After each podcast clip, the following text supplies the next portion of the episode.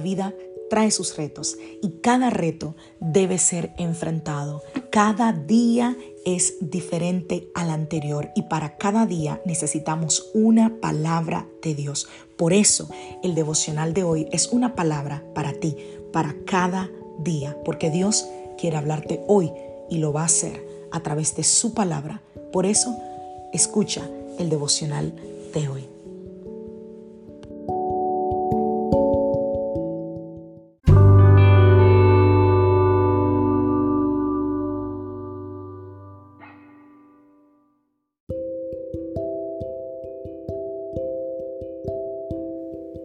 Devocional del día de hoy. Dios, por favor, envía a otro, no a mí. Vamos a continuar con lo que hablábamos el día de ayer. Veamos lo que el Señor le responde en Éxodo capítulo 4 a Moisés. Entonces el Señor se enojó con Moisés y le dijo, de acuerdo, ¿qué te parece tu hermano Aarón el levita? Sé que él habla muy bien Mira, ya viene en camino para encontrarte y estará encantado de verte. Habla con él y pon las palabras en su boca. Yo estaré con los dos cuando hablen y les enseñaré lo que tienen que hacer. Aarón será tu vocero ante el pueblo, él será tu portavoz y tú tomarás el lugar de Dios ante él al decirle lo que tiene que hablar. Lleva contigo tu vara de pastor y úsala para realizar las señales milagrosas que te mostraré. Wow, me encanta que el Señor le dice a Moisés, y él habla bien. Como quien dice, no me vengas a decir otra cosa. Wow, yo apuesto a que tú amas al Señor y que quieres conocer su voluntad. Pero quizás estás en ese punto donde no quieres que no quieres ser esa persona, como le pasó a Moisés, que esté viviendo esa voluntad.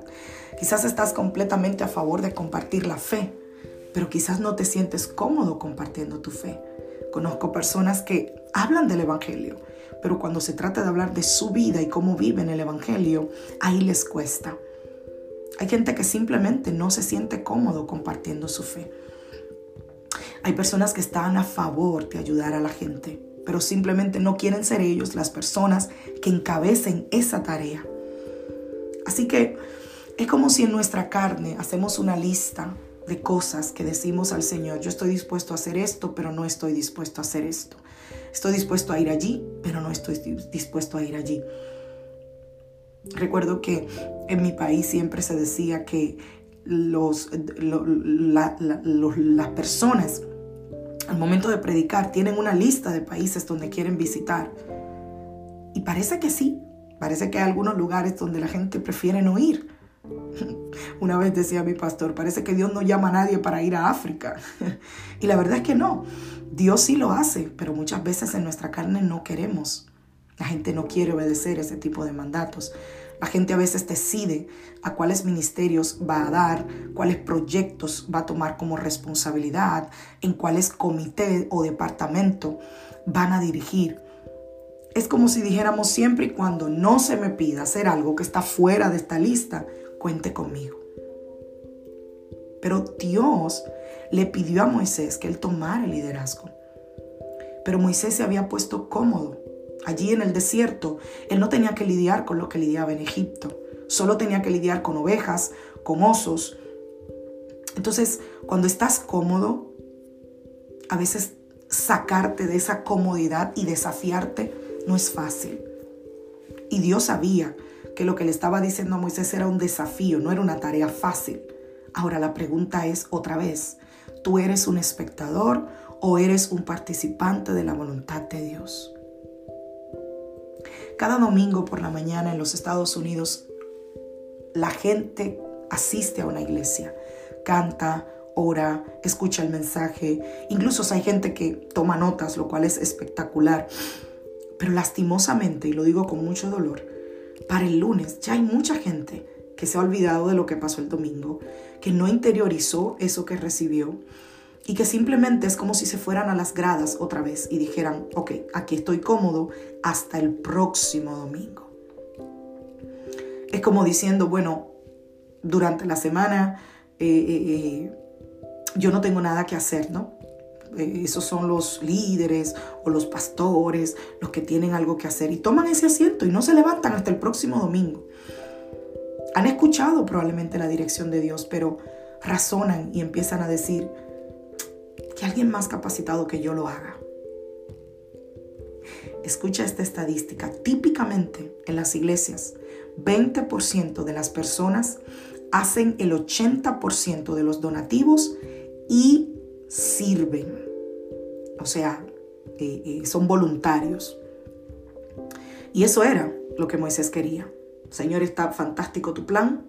Yo quiero ser parte, pero envía a otro. Y algunas veces podemos hacer lo que hizo Moisés y ponernos firmes, rehusándonos a que Dios nos use y nos supla con el poder y la capacidad que necesitamos. Por favor, envía a alguien. Fue lo que Moisés rogó. ¿Y sabes qué? Dios lo hizo. No en lugar de Moisés, sino junto con Moisés. Y es lo que leímos en Éxodo 4.